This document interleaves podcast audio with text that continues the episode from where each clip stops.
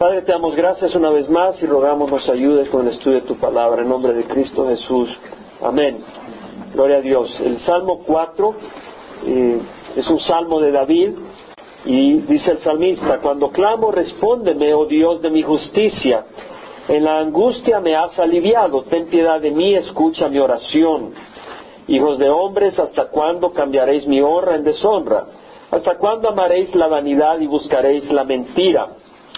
Este salmo de David donde dice, cuando clamo, le está pidiendo al Señor, cuando clamo, respóndeme. ¿A quién le está hablando? A Dios. Respóndeme, oh Dios de mi justicia, es decir, así como Dios es Dios de nuestra paz, Dios de, nuestra, de nuestro gozo, también Él es Dios de nuestra justicia, y ya voy a elaborar sobre esto. Dios es Dios de nuestra justicia. En la angustia me has aliviado. Él está haciendo referencia como cuando ha estado apretado, como cuando alguien está con una camisa apretada que no puede ni respirar y luego puede respirar, o como alguien que va en esos buses que apenas uno cabe y están todos apretados y luego llegas a un espacio donde hay espacio amplio, ya, ya puedo respirar. Dice, en la angustia me has aliviado. Él reconoce que en tiempos pasados él ha recibido alivio del Señor, por eso él viene a Dios a través de las experiencias pasadas nos sirve para fortalecernos en las crisis presentes y las futuras. El Señor que fue fiel ayer lo va a hacer hoy y lo va a hacer siempre. Entonces dice, la angustia me has aliviado, ten piedad de mí, es decir, ten compasión, que tu corazón, tus vísceras se muevan a compasión al ver mi condición. Y él va a expresar su condición, escucha mi oración. Y vamos a entender a qué se refiere David cuando dice, oh Dios de mi justicia, basado en el contexto. Nos va a ayudar a entender eso, pero quiero elaborar un poco a qué se refiere en las posibilidades cuando dice Dios de mi justicia. Eh, algunas traducciones, por ejemplo, la King James Version, la New King James Version, la English Standard Version, la New American Standard Version, dice God of my righteousness, Dios de mi justicia. Pero voy a definir qué es righteousness. Ah, la New Living Translation la traduce, o sea, no solo traduce, pero la interpreta y tiene una buena interpretación. La interpretación es God who declares me innocent. Realmente eso es lo que quiere decir el contexto. Pero no voy a saltar ahí, es una buena traducción a la New Living Translation. Cuando estudiamos el contexto, acuérdense que cuando estudiamos la palabra, no solo agarramos el versículo fuera de contexto, sino que agarramos el versículo y tratamos de entender el significado dentro de toda la escritura porque eso nos ayuda a entender de qué está hablando el, el escritor. Es como cuando alguien escribe una carta a un pariente. Tú no solo agarras dos líneas, dos renglones de la carta, porque entonces puedes eh, concluir equivocadamente. Quieres leer toda la carta para entender claramente lo que se está diciendo. Entonces acá dice, respóndeme, oh Dios de mi justicia. La palabra righteousness en inglés, justicia en, español, eh, en el hebreo es behdek. ¿Podemos decirlo? Bechdek. Bechdek. Y la palabra quiere decir rightness, o sea, lo correcto, o justness of weights and measures. O sea, por ejemplo, cuando en aquel tiempo pues se usaban balanzas y tienen los dos platillos y pesaban igual, de manera que la balanza estaban siempre a la par. Ahora tú ponías un peso en una libra, entonces tú vendías una libra de arroz, por ejemplo, entonces si el peso era correcto, tú vendías una libra de arroz. Ahora si el peso decía una libra, pero era, era cuatro, 300 gramos, estabas haciendo mentira y estabas vendiendo menos de la libra. Entonces la palabra es también justness, o sea, rectitud en las pesas y las medidas.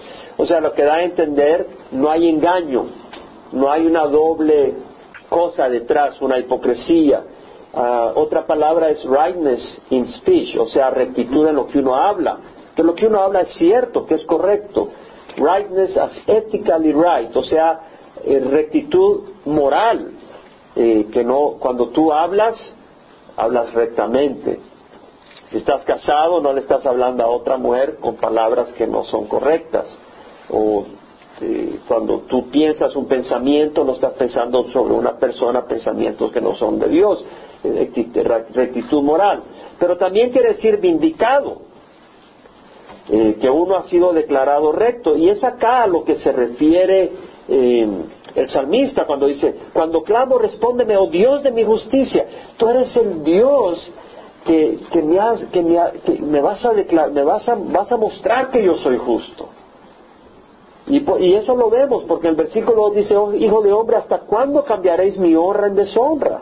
¿Hasta cuándo amaréis la vanidad y buscaréis la mentira? Es decir, a David eh, su honra, su rectitud lo estaban distorsionando. y, actuando recto era causa de crítica de otras personas. No nos sorprendemos. ¿Es cierto o no es cierto que a veces tú puedes actuar recto y ese es motivo de crítica por las personas? ¿Cierto o no es cierto? Reflexionemos un poco nuestro Señor Jesucristo. Nuestro Señor Jesucristo actuó rectamente y fue motivo de crítica de las personas y su honra lo convirtieron en deshonra. Entonces vemos acá, si nosotros nos vamos a Mateo 10, 24 y 26, yo creo que es una, una no sé si vamos a lograr cubrir el Salmo 4 porque tiene mucha riqueza para, escudriñar este día. Pero Mateo 10, 24 al 26, eh, el Señor dice, un discípulo no está por encima de su maestro, ni un siervo por encima de su Señor. Le basta al discípulo llegar a ser como su maestro y al siervo como su Señor. Si al dueño de la casa lo han llamado Balcebú, ¿cuánto más a los de su casa? ¿Quién era el dueño de la casa? ¿A quién se está refiriendo el Señor? A él mismo. Dice, si al dueño de la casa lo han llamado Balcebú, ¿cuánto más a los de su casa? ¿Qué está diciendo? Que a nosotros cómo nos van a tratar. Como que si somos demonio a veces. Así nos van a mirar. Espero que sea por actuar rectamente y no porque actuemos como demonios. Amén. O sea, que suframos por hacer el bien, no por hacer el mal. Porque si estamos caminando en la maldad, somos hijos de la maldad, no somos hijos de la luz. Aunque sabemos que el justo puede caer siete veces y el Señor lo levanta siete veces, pero el justo no, se, no vive en el lodo. El puerco se revuelca en el lodo y el perro vuelve a su vómito. El justo cae, no se queda en el lodo. Ahora vemos que acá el Señor está hablando que si al dueño de la casa, al Señor que es el maestro, nosotros queremos ser como Él, pero va a ser difícil. Eh, entonces vemos, si a Él lo llamaron demonio, ¿cuánto más nos llamarán demonio a nosotros? Y muchas veces por hacer las cosas buenas nos van a malinterpretar. Nuestra honra la, convertirán en deshonra. Y tenemos que estar pendiente de eso. Entonces dice el, Señor, así que no le temáis, porque no hay nada encubierto que no ha de ser revelado, ni oculto que no haya de saberse. Es decir, te podrán acusar, te podrán eh, juzgar y te podrán decir, este es, este es un malvado. Pero un día las cosas van a salir a luz. No hay nada encubierto que no haya de ser revelado, nada oculto que no haya de ser de saberse. Por eso dice lo que os digo en la oscuridad, hablando en la luz. O sea, no te retraigas, porque muchas veces Satanás va a tratar de juzgar, va a tratar de usar otras personas y por lo que tú haces bien, te van a acusar y te van a tratar de destruir. Eso es lo que estoy tratando en este salmo. Hay muchas áreas en la vida del cristiano, pero esta es la que sale a, relucir en este versículo. Muchas veces tú actuando bien va a ser motivo de crítica y de ofensa y de calumnia contra ti. Un día la luz, todo saldrá a la luz, dice la palabra del Señor. Por eso dice, lo que os digo en la oscuridad, hablando en la luz. Y lo que oís al oído, proclamando desde las azoteas. Y no temáis. El temor es algo que usa Satanás para pararnos para desanimarnos, para obsesionarnos y preocuparnos y paralizarnos. Jesús dijo, no temáis, creed en Dios, creed también en mí. En este mundo tendréis tribulación, a pasos dejo, mi pasos doy. El Señor nos da su paz. Y luego dice, no, eh, eh, no temáis a los que matan el cuerpo pero no pueden matar el alma, más bien temed a aquel que puede matar el cuerpo y el alma y lo puede echar al infierno. Dice, no se venden dos pajarillos por un cuarto, es decir, por media hora de trabajo, un, cuarto era el, salario de media hora de una persona. Dice, no saben dos pajarios por un cuarto y sin embargo ninguno de ellos cae al suelo sin permitirlo vuestro Padre. Dios está en control absoluto. Y apliquémoslo a lo que estamos estudiando ahora, que podrá ser calumniado. Calma, Dios está en control. Pero es que no ven, es que me están apuntando. Calma, Dios está en control. Eso es lo que dice el Señor. Y sin embargo, ni uno de ellos cae a tierra sin permitirlo a vuestro Padre. Y hasta los cabellos de vuestra cabeza están todos contados. Así que no temáis, vosotros valéis más que muchos pajarillos. Esto es muy importante porque si Dios está en control, yo puedo tener paz en mi corazón. La soberanía de Dios es, es muy importante llegar a entenderla. Dios está en control de toda circunstancia. Ninguna circunstancia puede ocurrir en nuestras vidas si Dios no lo permite. Por tanto, dice, procedan. El que me confiese delante de los hombres, yo le confesaré delante de mi Padre que está en los cielos. Pero el que me niegue delante de los hombres, yo le negaré delante de mi Padre que está en los cielos. No penséis que vine a traer paz en la tierra. Vine a traer no paz, sino espada. Vine a poner al hombre contra su padre, a la hija contra su madre, a la nuera contra su suegra, y los enemigos del hombre serán los de su misma casa. Vemos las luchas que van a haber en los cristianos. Y, y dentro de esas luchas hay calumnias. Y dentro de esas calumnias hay desánimo si no ponen los ojos en el Señor. Ahora, no sufras por ser malo, sufre por la justicia. Amén. No suframos por ser maldad y media, suframos por la justicia. Pero al mismo Señor Jesucristo, su honra la convirtieron en deshonra. En una noche tenemos la experiencia donde Jesús, vienen algunos judíos y, Jesús le dice a los judíos que habían creído en Él. Si vosotros permanecéis en mi palabra, sois verdaderamente mis discípulos y conoceréis la verdad y la verdad os hará libres. Ellos le dijeron, eh, nosotros somos hijos de Abraham, jamás hemos sido esclavos de nadie. Si no habían sido esclavos, habían sido esclavos en Egipto 400 años, habían sido esclavos en Babilonia cuando Nabucodonosor se los llevó a la esclavitud, habían sido esclavos cuando Asiria los llevó al exilio a Israel en el año 722 antes de que habían sido esclavos y se les olvidó. Pero el Señor les dijo, en verdad, en verdad os digo que el que comete pecado es esclavo del pecado. Gloria al Señor que nosotros tenemos libertad para no ser esclavo del pecado. Es una gran bendición. El Señor les estaba hablando cosas maravillosas. Le dice, el que comete pecado es esclavo del pecado. Le dice, y el esclavo no queda en la casa para siempre, pero el Hijo permanece para siempre. Si el Hijo os hace libre, seréis verdaderamente libres. ¿El Señor para qué vino? Para destruir las obras de Satanás para librarnos. Jesús estaba hablando cosas buenas, pero Jesús no era un complacedor de hombres. Jesús no era un falso profeta que te va a decir lo que quieres oír. Jesús te va a decir lo que necesitas oír. Y a estos judíos Jesús le dijo, pero ustedes, porque ellos le dijeron, eh, nosotros somos descendientes, etcétera, le dice, sé que soy descendiente de Abraham, le dice, pero sin embargo procuráis matarme. Jesús fue al grano porque mi palabra no tiene cabida en vosotros. Yo hablo lo que he visto con mi padre, pero vosotros hacéis también lo que oíste de vuestro padre. Jesús viene y empieza a decirle, yo hago lo que he visto de mi padre. Vosotros hacéis lo que habéis visto de tu padre, porque haces las obras de tu padre. Y ellos protestaron, dijeron, Abraham es nuestro padre. Jesús le dijo, si sois hijos de Abraham, ¿por qué no hacéis las obras de Abraham? Si nosotros somos cristianos, ¿por qué no hacemos las obras de los cristianos? De Cristo, no de los cristianos, porque muchos se llamarán cristianos. Jesús aquí habla y dice, no es el título que tengas. Ahora procuráis matarme a mí que os he dicho la verdad que oí de Dios. Esto no lo hizo Abraham. Y entra una discusión. Le dijeron, nosotros no nacemos de fornicación, tenemos un padre, es decir, Dios. Le dijeron a Jesús, le dijo, bueno, si Dios fuera vuestro padre, me amarías. Aquí vemos algo clave, si somos hijos de Dios vamos a amar a Jesucristo. ¿Ah? Y, está esa conversación, pero al final vemos que los judíos le dicen, no, en versículo 48 no decimos con razón que tú eres samaritano y que tienes un demonio. Samaritano era una palabra de desprecio, decir que no era judío legítimo, sino que era mezclado con gentil y que tenía su fe toda mezclada y lo insultan. Y Jesús responde, yo no tengo ningún demonio, sino que honro a mi Padre y vosotros me deshonráis a mí. Le dijeron a Jesús que tenía un demonio. ¿Por qué? ¿Por hacer algo malo? ¿Por gritar? No. Y vemos que David sufrió lo mismo. ¿Por qué convertís mi honra en deshonra? Dice David. ¿Entendemos? Por eso en el Salmo 4 vemos que dice, cuando clamo, respóndeme, oh Dios de mi justicia. Dios mío, tú me vas a vindicar un día.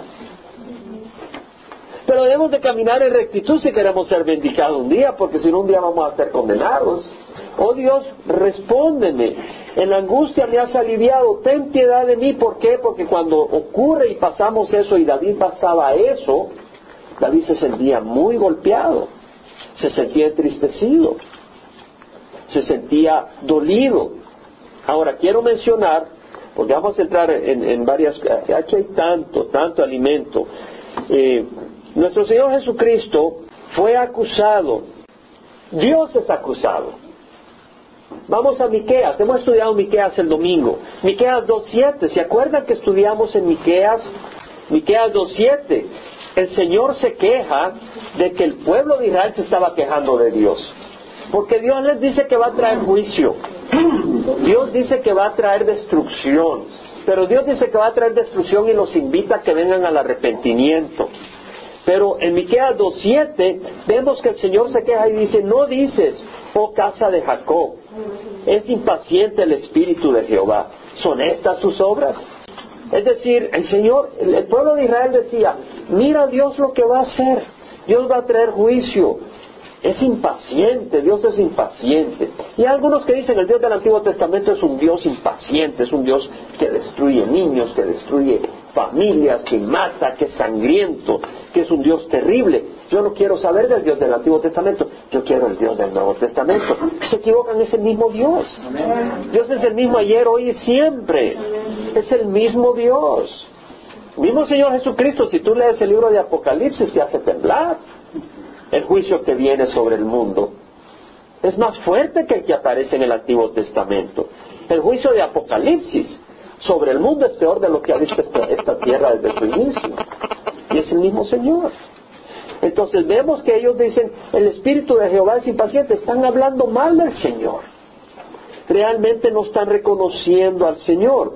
En Génesis 18, 25, yo quiero recordarle a ustedes que nuestro Dios es justo en Génesis 18:25 el Señor ha hablado con Abraham y le ha prometido a su hijo Isaac que van a ser de Sara. El año siguiente, Abraham tenía 99 años, Sara tenía 89 eh, años, porque cuando tuvo el bebé tuvo 90 años y Abraham tenía los 100.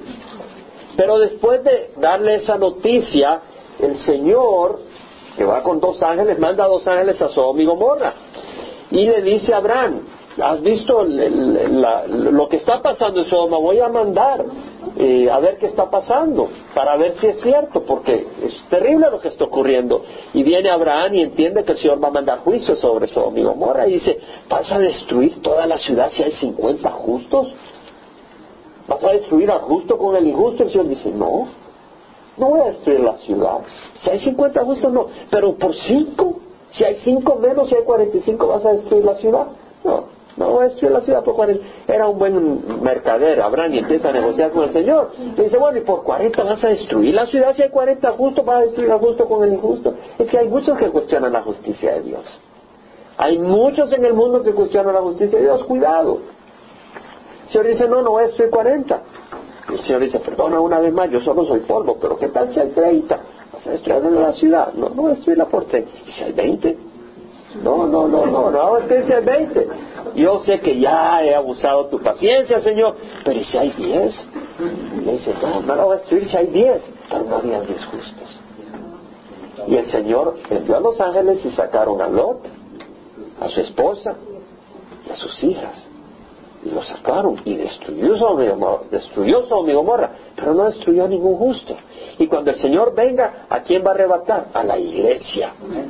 El Señor es justo, el Señor es justo, pero la humanidad constantemente juzga a Dios. El mismo Abraham dijo, el juez, vamos a, a Génesis 25 para leerlo, 18, perdón, para leerlo exactamente. Dice, el juez de toda la tierra, 18.25, el juez de toda la tierra no hará justicia. O sea, ese es, el, es el criterio con que Abraham le habla al Señor. Señor, vas a destruir al justo con el injusto. El juez de toda la tierra no hará justicia. Claro que hará justicia. ¿Quién ha puesto en nuestro corazón el sentir lo que es bueno y lo que es malo? Dios. El hierro, el potasio, el calcio, la materia no tiene concepto de bueno o malo. Esas características de éticas y morales Dios las ha puesto en el corazón. Y si nosotros tenemos un sentido de justicia perfecto, no lo tenemos, está corrompido por el pecado. Pero ¿de dónde viene el sentido de justicia? De Dios. Entonces no podemos tener una mayor justicia que el creador de nuestra justicia. Amén. Entonces, cuando alguien está cuestionando la justicia de Dios, es ridículo que cuestione la justicia de aquel que ha puesto justicia en su corazón. Amén. Tenemos que entender esto sabiamente, porque en el mundo se cuela. Job experimentó sufrimiento. Job experimentó un gran sufrimiento.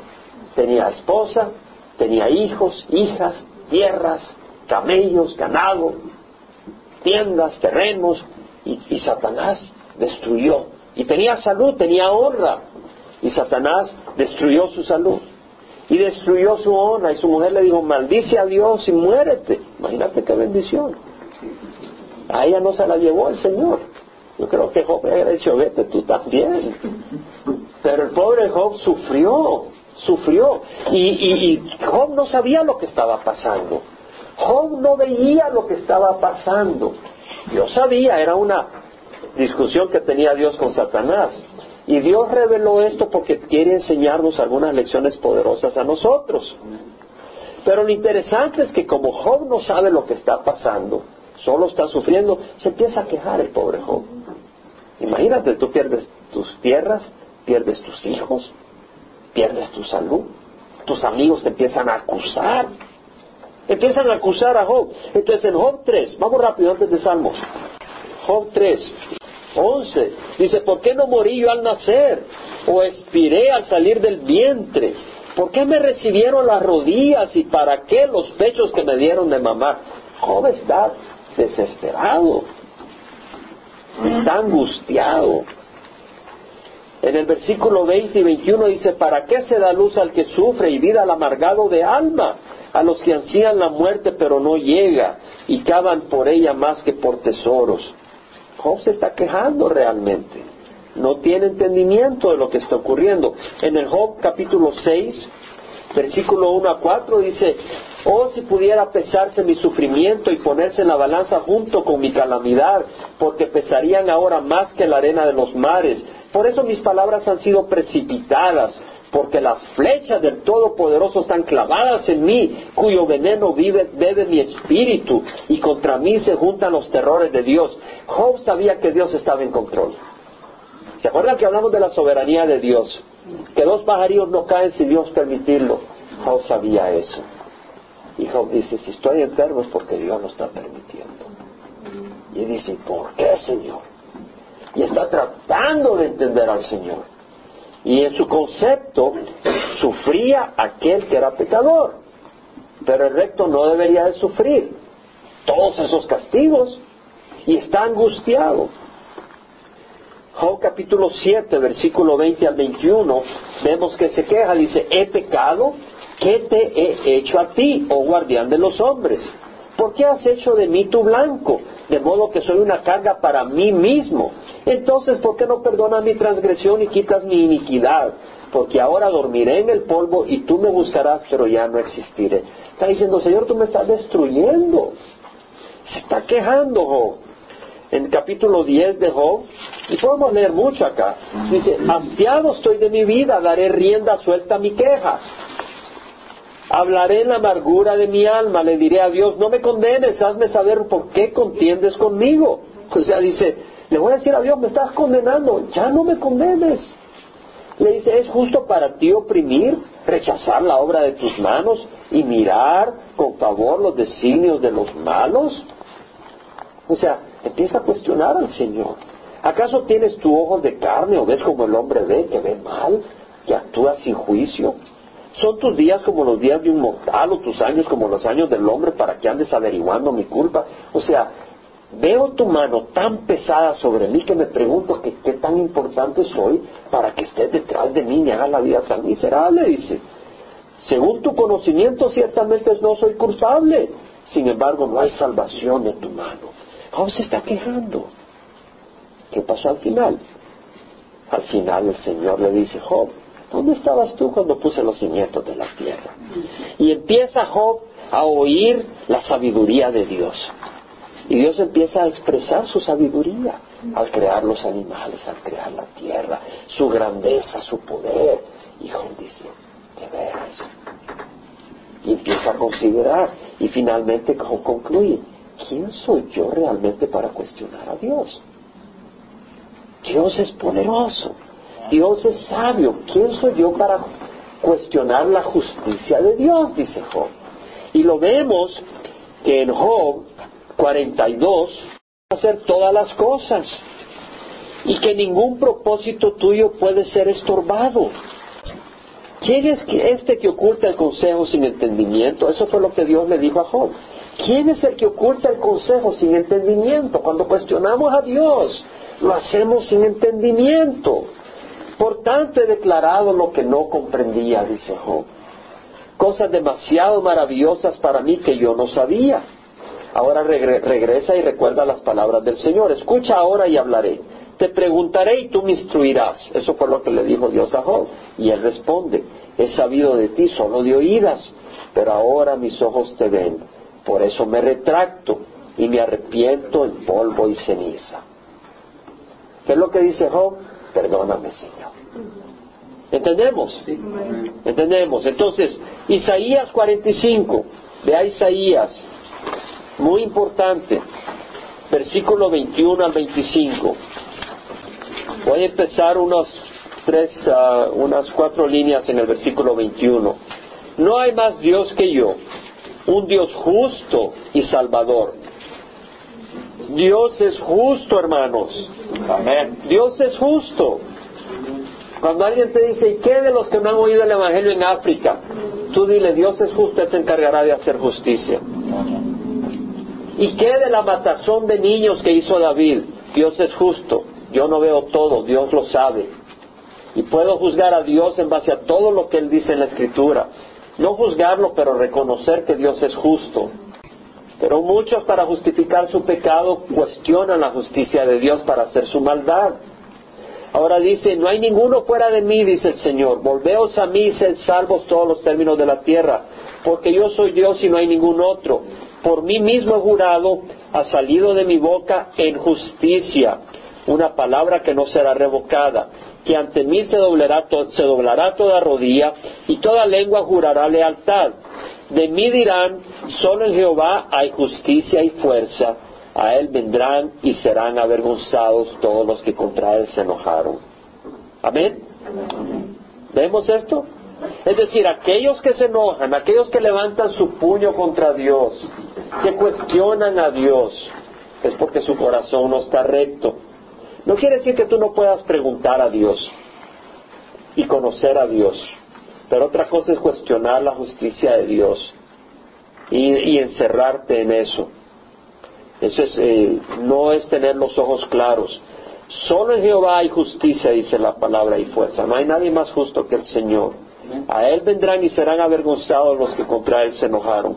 Vemos entonces la justicia de Dios. Amén. Queda establecida la justicia de Dios. Desde el Salmo 4, no es Dios a quien se le está juzgando, es a quién. ¿A quién, hermanos? A David. Se, juzga a David, por eso dijo, hijos de hombre, ¿hasta cuándo cambiaréis mi honra en deshonra? ¿Hasta cuándo amaréis la vanidad y buscaréis la mentira? Sabed pues que Jehová ha apartado al, piadoso para sí. Ese es un bello versículo. Sabed pues que Jehová ha apartado al piadoso para sí. ¿Quién es el piadoso? El que obra rectamente, el que quiere complacer a Dios, el que busca hacer las cosas que le agradan a Dios, el que busca oír las cosas que le ayudarán a conocer a Dios para agradarle a Dios. El que busca la palabra del Señor, el que busca hacer el bien a los ojos de Dios, no a los ojos del hombre. Ese es el piadoso, el que cierra el oído a la calumnia, el que cierra los ojos a la maldad, o sea, para no ver cosas malas. Ese es el piadoso. Y dice, sabed pues que Jehová ha apartado el piadoso para sí. ¿Por qué lo ha apartado? Porque Dios nos ha creado para amarnos. Jesús dijo, un mandamiento nuevo doy que os améis los unos a los otros como yo os he amado. Si vamos a, Juan 15, ¿por qué Dios quiere que nos amemos? Porque Dios es amor. Y luego dice en el versículo 13, nadie tiene un amor mayor que este que uno dé su vida por sus amigos. Vosotros sois mis amigos y hacéis lo que yo os mando. Ya no os llamo siervos porque el siervo no sabe lo que hace su Señor, pero os he llamado amigos porque os he dado a conocer todo lo que he oído de mi Padre. El Señor nos llama amigos. El Señor ha apartado el piadoso para sí. El que no es piadoso no es amigo de Dios, amigo, es enemigo de Dios. Ya lo hemos estudiado, amén. Ya dijimos que el enemigo de Dios no es aquel que saca la espada y dice, a ver Dios, veámonos en un duelo. El enemigo de Dios es el que anda caminando en la maldad, en la oscuridad, en, en lo que es no es bueno. El amigo de Dios es el que ama la luz y ama la verdad y ama la palabra de Dios. Entonces vemos acá que el amigo de Dios, Dios lo ha apartado. Y dice Jehová, oye cuando a él clamo. ¿Por qué? Porque él es piadoso. ¿Tú quieres, tú quieres caminar con el Señor, el Señor va a oír tus oraciones. La oración del justo puede mucho, dice la palabra del Señor. Ahora, ¿de qué justicia estamos hablando? No de la justicia externa, sino la justicia que Dios nos da. Cuando decimos que Dios es el Dios de mi justicia, Dios es el que nos hace justo también. ¿Cierto o no es cierto? Lo leemos en 2 Corintios 5, 19. Dios estaba en Cristo reconciliando al mundo consigo mismo, no tomando en cuenta a los hombres sus transgresiones y nos ha dado a nosotros el mensaje de reconciliación. Como embajadores de Cristo rogamos, reconciliados con Dios. Aquel que no conoció pecado, Dios le hizo pecado, para que nosotros fuéramos hechos justicia de Dios en él. Y aquí hay mucho que elaborar, pero Dios nos hace justos.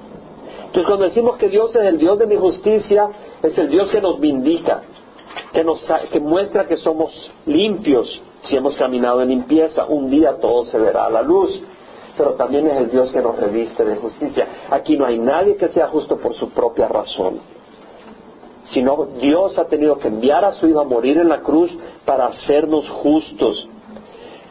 En Romanos leemos, ¿quién es el que acusa a los escogidos de Dios? Dios es el que justifica. ¿Quién es el que condena? Cristo Jesús, el que murió, el que resucitó, el que está a la diestra de Dios Padre, es el que intercede por nosotros. Entonces hay una justicia que tenemos que es porque Dios envía a su Hijo a morir en la cruz. Pero el que ha sido cubierto y lavado con esa sangre va a caminar en justicia. La ley de Dios no nos da salvación, pero el que es salvo camina en la ley de Dios, en la luz de Dios. En el Salmo 23, 1, 3 leemos que el salmista dice, Jehová es mi pastor, nada me faltará. En lugares de verdes pastos me hace descansar, junto a aguas de reposo me conduce por senderos de justicia me encamina por amor a su nombre. Me guía por senderos de justicia por amor a su nombre. Dios nos ha hecho sus hijos y Dios está interesado que reflejemos su luz. Él es el que nos guía por senderos de rectitud. Es el Señor. Él es el que nos hace justos. Por eso Él es el Señor de nuestra justicia. En Hebreos 12, 1 al 3 leemos que dice, puesto que tenemos en derredor nuestro gran número de testigos, despojémonos de todo peso y del pecado que tan fácilmente nos envuelve. ¿Quién nos dice despojémonos de todo peso y del pecado que nos envuelve? Dios. Y su palabra tiene poder. Si yo quiero obedecer la palabra de Dios, ahí está el poder para llevar a cabo eso. Y dice, y corramos con paciencia la carrera que tenemos por delante, puesto los ojos en Jesús, el autor y consumador de nuestra fe. Él es el Dios de nuestra justicia. Porque Jesús al morir en la cruz, al resucitar, al interceder por nosotros, nos ha salvado. Entonces nosotros tenemos los ojos en Él porque Él es el que nos da la justicia y al tener los ojos en Él, Él es el que nos guía por caminos de rectitud. Entonces Él es el autor y el consumador de nuestra fe porque al poner los ojos en Jesús, él con su espíritu nos está moldeando a su propia imagen, a su rectitud, a su justicia. Él es el Dios de nuestra justicia. Amén. Ahora dice, temblad y no pequéis, meditad en vuestro corazón sobre vuestro lecho y callad. La, traducción, otras traducciones son, por ejemplo, be angry and do not sin. O sea, enojaos pero no pequéis. Otra traducción es, don't sin by letting your anger gain control over you. No peques permitiendo que el enojo te controle. Nueva versión internacional, in your anger don't sin. En otras palabras, lo que está diciendo David es, han convertido mi honra en deshonra, me han calumniado, pero luego dice, está bien si te enojas por un momento, pero no peques. Es decir, al oír te enojas, te molestas, pero trae tu carga al Señor. Medita en las cosas de Dios. No pagues mal con mal. Eso es lo que está diciendo. Por eso dice, temblad, temblad porque te, te tocó, te golpeó. Pero dice, no pequéis. Hay espacio para responder y, sentirse un poco golpeado, pero luego dice, pero calma. Y luego dice, meditad en vuestro corazón sobre vuestro lecho y callad. ¿Se acuerdan que en Miqueas estábamos leyendo de estos hombres que meditaban en su lecho cómo hacer mal el día siguiente?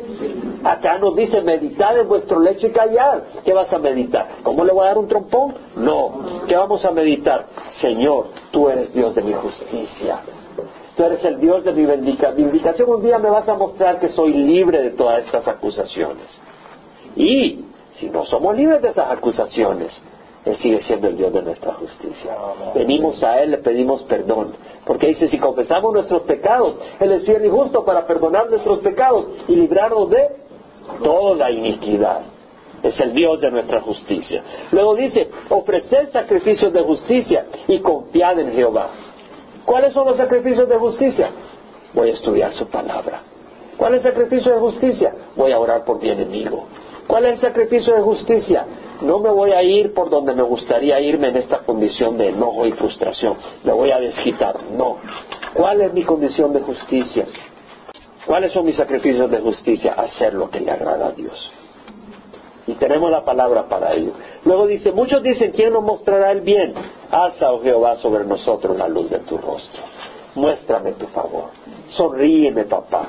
Alegría pusiste en mi corazón, mayor que la de ellos cuando abunda su grano y su mosto. Sí, ellos están celebrando. Me han acusado, pero están celebrando con mosto, felices. Pero tú, Señor, me has dado alegría. Y luego dicen, paz me acostaré y así también dormiré, porque solo tú, oh Jehová, me haces habitar seguro. Es decir, el salmista no duerme todo ofuscado, sino que dice, en paz me acostaré. Y así también dormiré, porque tú, oh Jehová, me haces habitar seguro. Esto me lo sé en inglés. Gloria al Señor, amén. amén. Ese versículo tiene mucho significado para mí, con ese versículo, bueno, Dios me dio victoria sobre demonios. La palabra de Dios es poderosa. Apreciémosla como lo que es. Le damos la gloria al Señor. Vamos a cerrar. Padre, te damos gracias por tu palabra, te damos gracias por tu espíritu, te damos gracias por tu amor.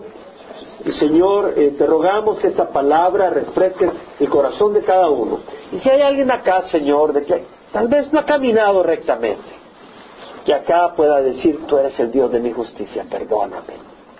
Si alguien acá que ha sido calumniado, o está siendo calumniado, pueda decir, Señor, voy a esperar. Un día sacarás a la luz lo que ahora está en oscuridad. Pero acá venimos, Señor, y queremos caminar en rectitud.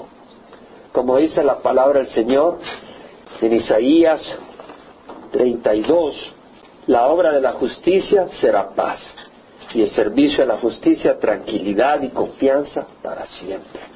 Padre, te damos gracias. Bendice a este pueblo tuyo a este tu rebaño en nombre de Cristo Jesús. Amén.